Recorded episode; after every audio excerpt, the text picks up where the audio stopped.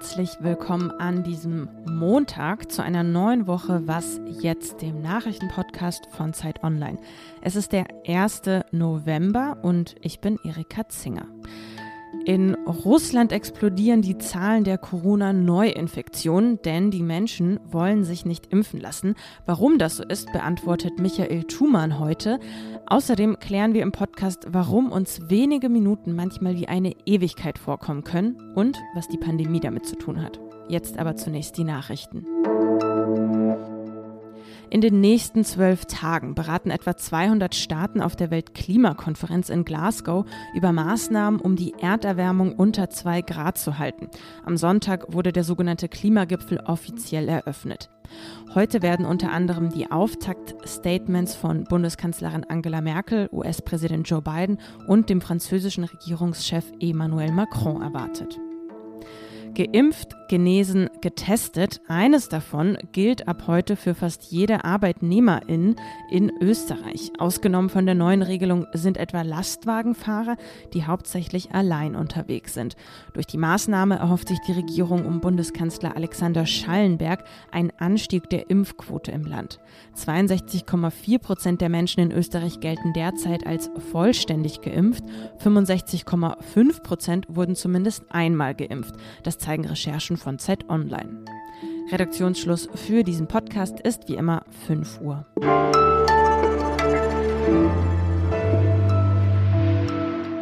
Corona hat Russland fest im Griff. Erst kürzlich verzeichneten die Behörden dort mit 1159 Toten einen neuen Höchstwert. Landesweit gab es mehr als 40.000 Neuinfektionen. Seit Samstag gibt es russlandweit arbeitsfreie Tage. Das Land ist weitestgehend im Lockdown. Schulen und Geschäfte sind zu, Restaurants und Cafés dürfen Speisen und Getränke nur zum Mitnehmen anbieten. Warum bekommt Russland die Corona-Lage nicht in den Griff? Das will ich jetzt von Außenpolitikexperten Michael Thumann wissen. Der sitzt nämlich in Moskau. Hallo Michael. Hallo Erika. Also die hohe Sterblichkeit durch Corona müsste doch eigentlich die Menschen motivieren, sich impfen zu lassen, würde ich jetzt denken. Warum ist die Impfquote aber immer noch so niedrig in Russland? Es gibt eigentlich drei Gründe. Äh, die erste ist, dass die russische Regierung von Anfang der Pandemie nie wirklich klar gemacht hat, warum eigentlich diese Pandemie wirklich gefährlich ist für die Russen. Sie hat zweitens durch widersprüchliche Informationspolitik hat sie die Menschen einfach verwirrt. Und insoweit gibt es einfach keine klare einzige Botschaft, die aus der Regierung kam seit 2020. Und das dritte ist, dass es natürlich in Russland dann ohnehin eine gewisse Grundeinstellung gibt, die teilweise so zwischen Fatalismus, was können wir dagegen machen, es erwischt uns sowieso, und äh, der anderen unbegründeten Hoffnung, ach, es wird schon irgendwie gut gehen, äh, hin und her oszilliert. Und all diese Faktoren spielen da zusammen. Was gibt es eigentlich neben diesen akuten Maßnahmen, also Lockdown oder arbeitsfreie Tage, wie es dann immer heißt, an langfristigen Maßnahmen von staatlicher Seite, um Corona in den Griff zu bekommen? Also langfristig muss man leider sagen, gibt es gar nichts. Auch dieser Lockdown ist ja nun schon wieder eigentlich nur für zehn Tage oder zwölf Tage verhängt. Es sind aber gleichzeitig Ferien verordnet worden.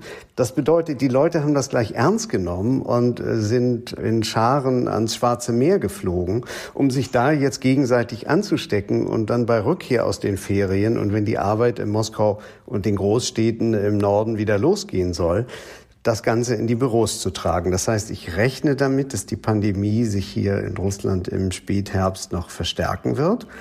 Die langfristige Maßnahme, die eigentlich getroffen werden müsste, die wäre eine Zwangsimpfung. Das äh, haben hier verschiedene schon vorgeschlagen.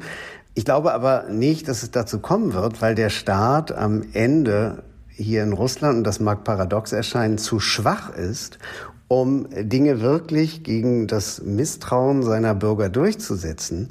Insoweit wird man zurückschrecken von Maßnahmen, die den Menschen langfristig im Gedächtnis bleiben und entsprechend auch die Popularität des Präsidenten beeinträchtigen können. Wenn wir uns jetzt nochmal an die Zeit zurückerinnern, als auf Hochtouren daran geforscht wurde, ja, einen Impfstoff zu entwickeln gegen Corona, da hörte man ja von Seiten der russischen Regierung, impft euch bloß nicht mit ausländischen Impfstoffen, nur Sputnik ist eben der richtige, der gute, nur dem kann man vertrauen. Meinst du, Michael, dass diese Strategie vielleicht auch etwas nach hinten losgegangen ist und man damit vielleicht komplett das Vertrauen jetzt in Impfstoffe zerstört hat? Absolut. Ich glaube sowieso, das war die Ursünde, die hier ganz am Anfang der Pandemie begangen wurde, dass man das Vertrauen in westliche Impfstoffe versuchte zu zerrütten und den eigenen anpries und dass man eigentlich am Ende statt Gesundheitspolitik Geopolitik betrieb. Und man hat wirklich mit jedem Mittel versucht, Misstrauen zu sehen gegenüber dem Westen und hat es verstanden als Teil des hybriden Krieges. Und diese Waffe schlägt jetzt wirklich voll zurück, äh, weil die Menschen sich sagen, na ja, wenn da äh, BioNTech, Pfizer und AstraZeneca und was auch immer irgendwie nicht funktioniert, wieso sollte ausgerechnet unser Sputnik funktionieren? Und insoweit war das einfach eine konzertierte Maßnahme zur Zerrüttung des Vertrauens, das ohnehin in den russischen Staat, so muss man sagen, nicht besonders ausgeprägt ist. Denn äh, das ist ja die Kehrseite des autoritären Regimes, dass viele Menschen sich ducken, aber eigentlich diesem autoritär zuschlagenden Staat, der andererseits aber wiederum zu schwach ist, eine konzertierte Gesundheitspolitik zu führen, dass sie diesem Staat schon lange nicht mehr vertrauen. Michael, vielen Dank dir für das Gespräch. Sehr gern.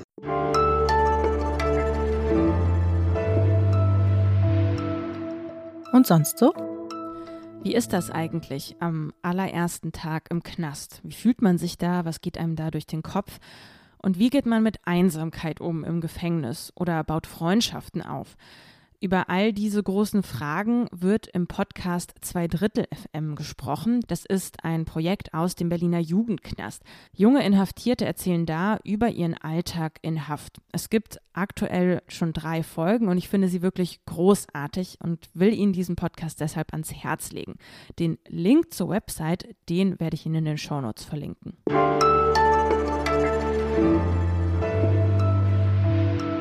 Vergeht die Zeit eigentlich schneller oder langsamer, wenn man jung ist oder wenn man betrunken ist? Schneller oder langsamer? Die Situation im Wartezimmer beim Arzt, die kennt wahrscheinlich jede und jeder. Vielleicht sitzt man da und man wartet nur fünf oder zehn oder 15 Minuten, aber jede einzelne Minute, die fühlt sich an wie eine Ewigkeit. Warum empfinden wir Zeit so unterschiedlich und wie hat sich die Pandemie eigentlich darauf ausgewirkt? Um diese Fragen gut zu beantworten, habe ich mir mal Jakob Simmank aus dem Gesundheitsressort zu Hilfe geholt. Hallo Jakob. Hi Erika. Jakob, was sagt denn die Wissenschaft? Warum haben wir Menschen überhaupt unterschiedliches Zeitempfinden?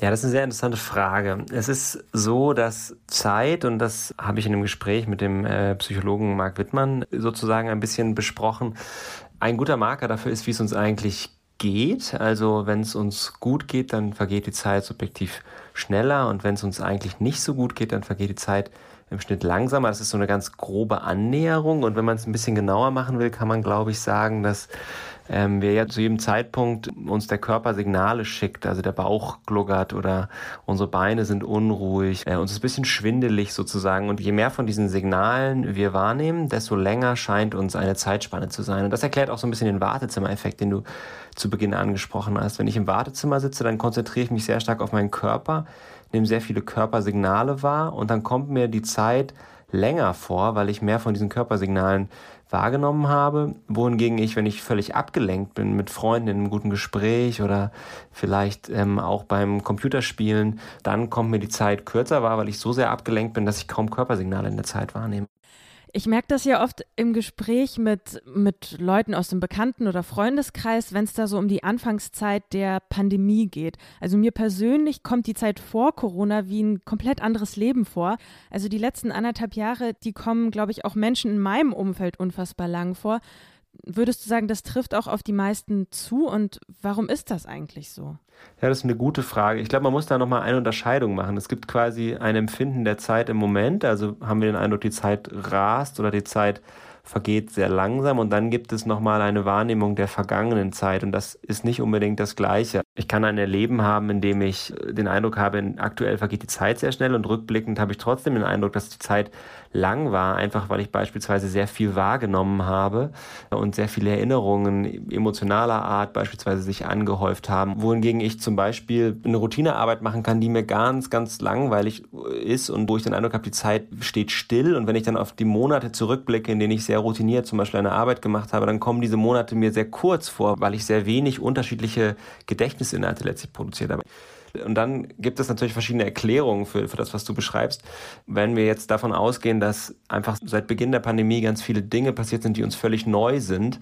Wir haben Dinge wahrgenommen, von denen wir nie geglaubt haben, dass sie uns passieren würden. Sei es, sei es der Lockdown, sei es irgendwie leere Straßen, sei es ähm, wirklich apokalyptische Nachrichten. All das sind vielleicht auch so völlig neue Gedächtnisinhalte und dass uns die Zeit dadurch letztlich ein Stück weit gedehnt vorkommen kann. Einzelnen Menschen zumindest. Ich, es gibt Studien, da ist das nicht ganz so eindeutig.